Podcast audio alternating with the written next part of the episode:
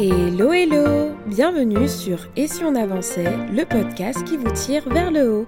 Je suis Marielle, consultante en gestion du temps et online business manager.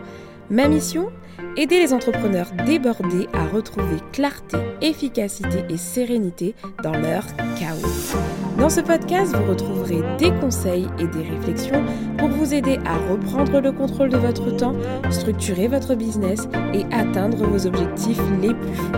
Alors installez-vous bien et bonne écoute Hello, j'espère que vous allez bien. Bienvenue dans ce nouvel épisode de podcast lequel je suis ravie de vous retrouver comme d'habitude. Aujourd'hui, nous allons parler de gestion de projet. Alors, ce n'est pas la première fois qu'on parle gestion de projet sur le podcast. Vous avez, je vous fais un petit historique, l'épisode 65, 6 étapes pour une gestion de projet réussie, si vous avez envie de faire un tour, et l'épisode 110 qui est un peu plus récent, comment choisir son logiciel de gestion de projet, que je vous invite à écouter du coup si ce n'est pas déjà fait et si le sujet vous intéresse. Aujourd'hui, nous, allons aller encore un peu plus loin, car dans cet épisode, je vais vous partager des conseils pour booster la gestion de projet dans votre entreprise et la rendre surtout beaucoup plus efficace. Car oui, gérer des projets, c'est top, que vous soyez solopreneur d'ailleurs ou que vous travaillez avec une équipe, mais parfois ce process, ce domaine peut être une usine à gaz ou une source de perte de temps monstrueuse. Ou alors elle peut être aussi perçue par une partie de l'équipe, si vous travaillez en équipe, comme n'étant pas forcément pertinente. Alors l'idée dans cet épisode est de tout simplement vous partager des conseils clés pour rendre plus efficace et plus pertinente la gestion de projet en équipe dans votre entreprise et ce qu'elle doit, enfin, et ce qu'elle soit gérée en fait par, euh, par quelqu'un d'autre que vous si vous êtes dirigeant ou par un online business manager comme moi je peux le faire pour certains de mes clients ou même par vous-même ou une personne tierce. C'est un travail d'équipe et du coup je pense que les conseils prodigués ici peuvent servir dans n'importe quel contexte.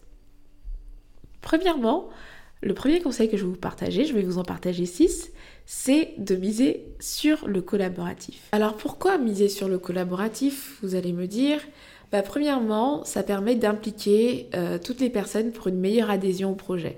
Je sais que dans n'importe quel contexte, vous avez plus tendance, analysez-vous, hein, vous avez plus tendance à être investi dans quelque chose, euh, dans un projet, voilà, sur lequel vous avez travaillé, auquel vous avez contribué à la réflexion, qu'un projet qu'on vous impose comme ça qui est déjà tout fait et où vous n'avez plus qu'à exécuter. Je suis sûre que vous avez déjà vécu des situations comme ça, vous étiez beaucoup plus impliqué dans le projet si vous aviez pris part à la réflexion. Et donc si vous avez la chance de travailler en équipe c'est génial. Si vous êtes solopreneur, ça peut concerner par exemple le fait de proposer en fait de partager un peu votre projet à d'autres personnes pour avoir plus d'idées, etc. Mais l'aspect collaboratif va rendre votre projet naturellement plus efficace. Pourquoi? Parce que bah, du coup, un projet qui est partagé déjà, ce sera un projet qui sera plus soutenu, comme je disais, en termes d'adhésion par rapport à votre équipe. Et euh, au-delà de ça, un projet partagé et travaillé de manière collaborative va, contenir moins de sources d'erreurs. Parce que lorsqu'on ne fait pas appel aux bonnes compétences, lorsqu'on fait un planning de projet dans son coin, le risque c'est de ne pas pouvoir identifier en fait les tâches qui potentiellement sont importantes en fonction du domaine d'exploitation, etc. Donc si vous travaillez en équipe, par exemple, que pour votre projet, admettons que vous êtes sur le lancement d'une nouvelle formation en ligne, d'un nouveau programme, bah, ou d'une nouvelle offre, et bien si vous collaborez avec quelqu'un, euh, le copywriter, euh, si vous avez une assistante virtuelle, ne pas hésiter à les impliquer même brièvement en fait lors d'une réunion euh, autour de, ce planning-là. Et au-delà de ça, du coup, en misant sur le collaboratif dans la création, vous pouvez aussi travailler sur le fait que le planning soit partagé et accessible à tous, au-delà de la réflexion collective, et d'avoir aussi un outil sur lequel ils, ont travaillé eux-mêmes et qu'ils connaissent. C'est-à-dire qu'un logiciel qu'ils connaissent et qu'ils savent exploiter. Parce que rien de pire aussi de mettre entre les mains de certaines personnes des, euh, outils qu'ils ne savent pas utiliser. Donc bien penser à expliquer euh, comment utiliser le logiciel de gestion de projet en question. Ensuite, deuxième conseil, ça va être d'inclure la gestion des risques dans votre réflexion. Le but de cette étape, de ce conseil, c'est d'inclure directement les risques dans le plan d'action de base et dans l'étape de réflexion. Pourquoi? Tout simplement parce que euh, en faisant ça, vous allez bien sûr les anticiper ces risques-là et là on est déjà dans une démarche d'efficacité. C'est-à-dire que vous n'allez pas attendre d'être face à certains problèmes pour les traiter. Avant même de commencer à travailler sur votre projet, vous allez réfléchir aux risques qui peuvent arriver et vous allez mettre en place euh, des actions, vous allez intégrer en fait des actions euh, dans ce plan d'action-là pour pouvoir contrôler ce risque-là. Je vous donne un exemple très très simple. Vous allez, euh, je sais pas, vous allez lancer je vais reprendre l'exemple, vous êtes sur un projet de lancement de produits, lancement de services, c'est quelque chose qui parlera beaucoup aux entrepreneurs en ligne, qui sont, qui sont massifs, donc je reprends cet exemple-là. Et euh, vous vous rendez compte lors de votre analyse que potentiellement le risque euh, principal serait que, euh, bah, je sais pas, que, vous n'ayez pas de vente ou je sais pas quoi. Bah, par exemple, bah, l'une des actions que vous pouvez mener, c'est de vous dire comment je peux favoriser les ventes. Vous allez du coup brainstormer sur des actions. Peut-être que vous allez faire attention à la période à laquelle vous allez vendre votre produit. En début de mois pour que les gens aient leur paye par exemple. Euh, voilà. Un autre exemple qui va vous parler aussi, c'est que si vous faites un événement, un projet d'événement et qu'il est en plein air, l'un des risques c'est qu'il pleuve. Et ça, on va pas attendre d'arriver euh, le jour J et se dire oh non, il pleut, qu'est-ce qu'on fait? Non, au contraire, pour plus d'efficacité, on va se poser des questions en amont et puis on va déterminer que s'il il y a pluie, bah, on va euh, louer des tonnelles, etc. Voilà. Donc c'est un, exemple, mais vous voyez ce que je veux dire. Troisième conseil, c'est de suivre des indicateurs clés. Le but est de factualiser les performances du projet parce que plus c'est concret et plus euh, vous allez déjà euh, pouvoir communiquer plus facilement sur l'avancement et euh, il y aura moins de fous et surtout vous allez maîtriser votre avancement. Un projet, en fonction de son ampleur, peut être très complexe à suivre. C'est-à-dire que j'ai déjà travaillé avec des entrepreneurs qui travaillent beaucoup de prestataires en freelance, qui ont chacun leurs actions, etc. Et c'est très compliqué parfois de suivre tout ce qui se passe. Alors se mettre d'accord en équipe d'ailleurs, puisqu'on revient encore à la base, se mettre d'accord en équipe sur les indicateurs les plus pertinents à suivre pour le projet est une étape clé. Par exemple, vous allez mettre en place un indicateur qui va être le taux d'avancement global ou le taux d'avancement par livrable. Un livrable, c'est une étape du projet, par exemple.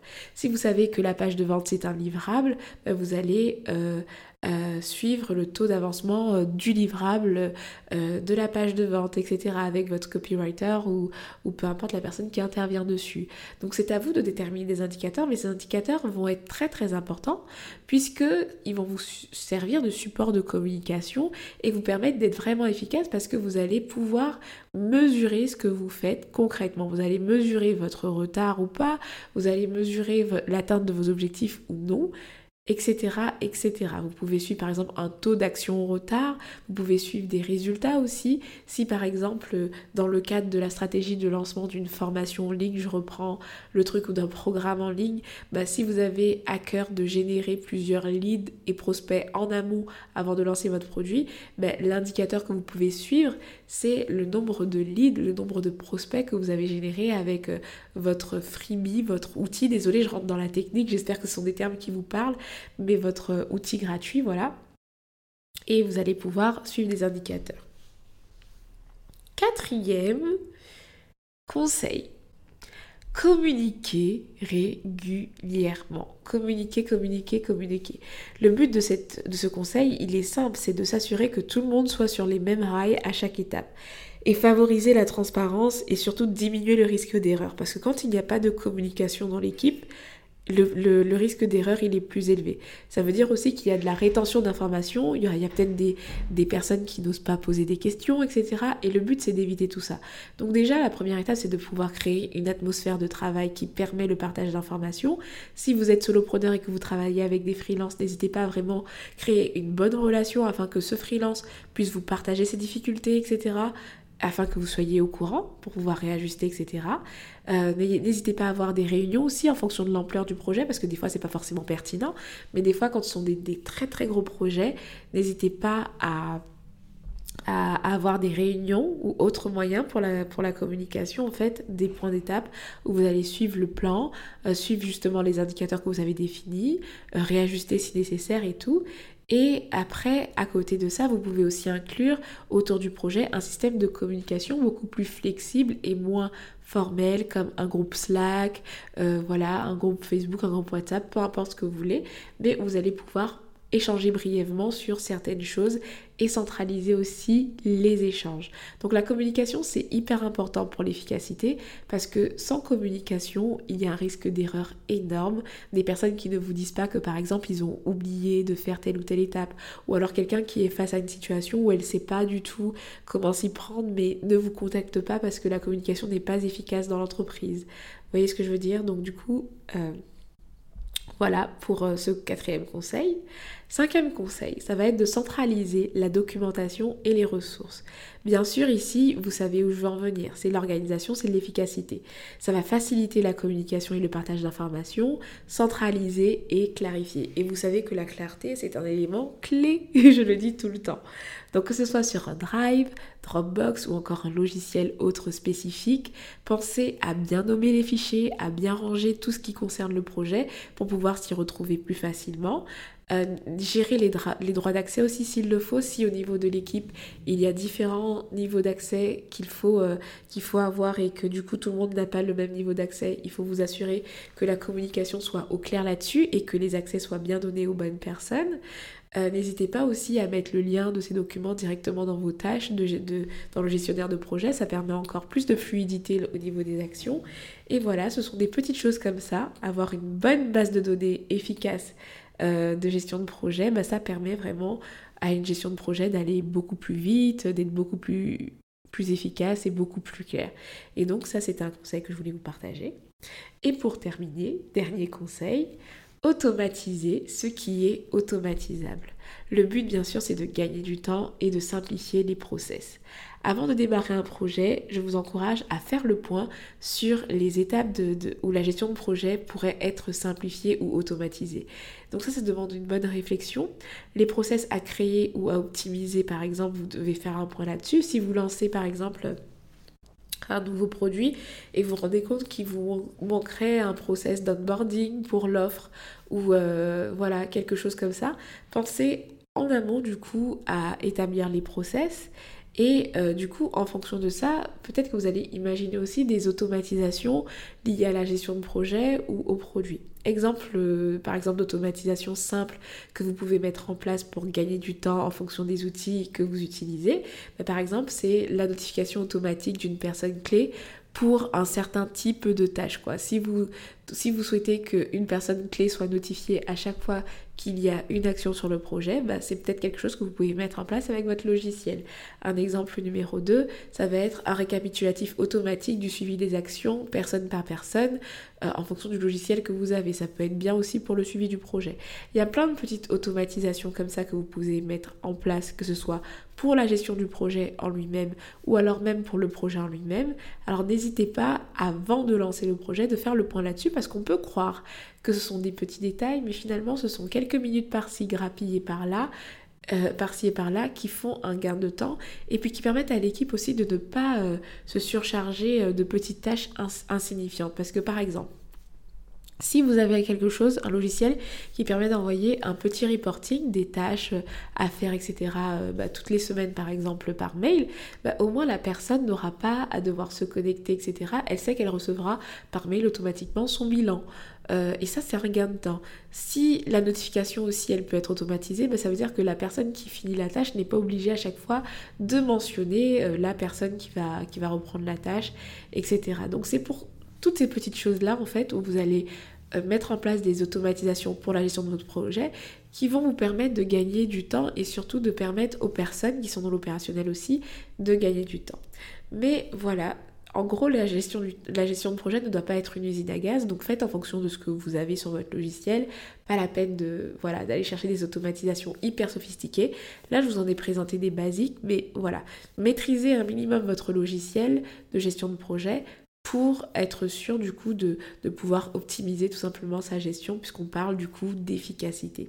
Donc voici les six conseils que je voulais vous partager par rapport à une gestion de projet efficace, peut-être que c'est quelque chose qui ne vous parle pas parce que vous vous en êtes pas encore à ce stade, mais sachez que à n'importe quel stade, même quand on travaille seul, ce sont des principes que j'essaye de mettre en place.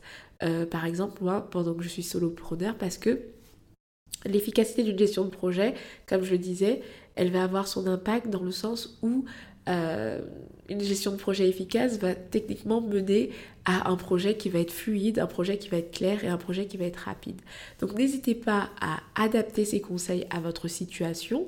Et puis, si jamais ce sont des choses qui ne vous parlent pas du tout, parce que là, j'ai clairement un peu décrit mon rôle d'online business manager. Quand je fais de la gestion de projet dans chez mes clients, ce sont des principes que je respecte moi-même, des conseils que j'applique moi-même en fait chez mes clients.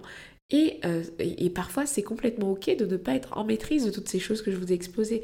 Donc, si vous n'êtes pas en maîtrise de ces choses et que vous avez des projets à venir, que vous sentez que c'est pour vous le moment de déléguer, bah, n'hésitez pas à déléguer à un chef de projet ou à un online business manager comme moi, voilà, des personnes ressources qui vous soutiendront dans, cette structuration. Et, et, voilà, chacun son rôle, vous n'êtes pas obligé de tout maîtriser, mais peut-être qu'en tant que dirigeant, il est intéressant pour vous de connaître ces principes-là et de savoir aussi ce qui peut améliorer tout simplement la gestion de projet dans votre entreprise. Et donc voilà, je voulais vous partager cet épisode parce que je le trouvais pertinent dans la lignée de tous les épisodes autour de la gestion de projet qui me passionne énormément. J'espère qu'il vous a plu, qu'il vous a été utile. S'il a évoqué chez vous des questions, n'hésitez pas à les poser. En tout cas, moi j'ai été ravie de vous proposer ce sujet-là, qui est un peu plus structuration, business management, et je vous ai prévenu qu'il y aura de plus en plus de choses qui vont parler de ça aussi, parce que aujourd'hui la cible du podcast, au-delà des entrepreneurs, ce sont les dirigeants, les CEO, euh, les, les, entrepreneurs qui sont en pleine croissance.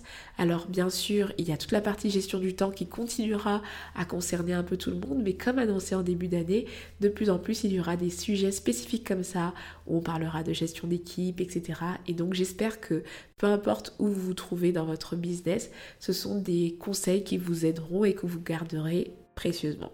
En tout cas, merci à vous de m'avoir écouté juste ici.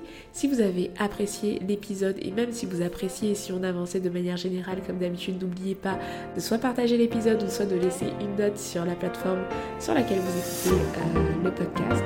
J'ai été ravie d'être avec vous durant cet épisode et je vous donne tout simplement rendez-vous au prochain épisode. Ciao ciao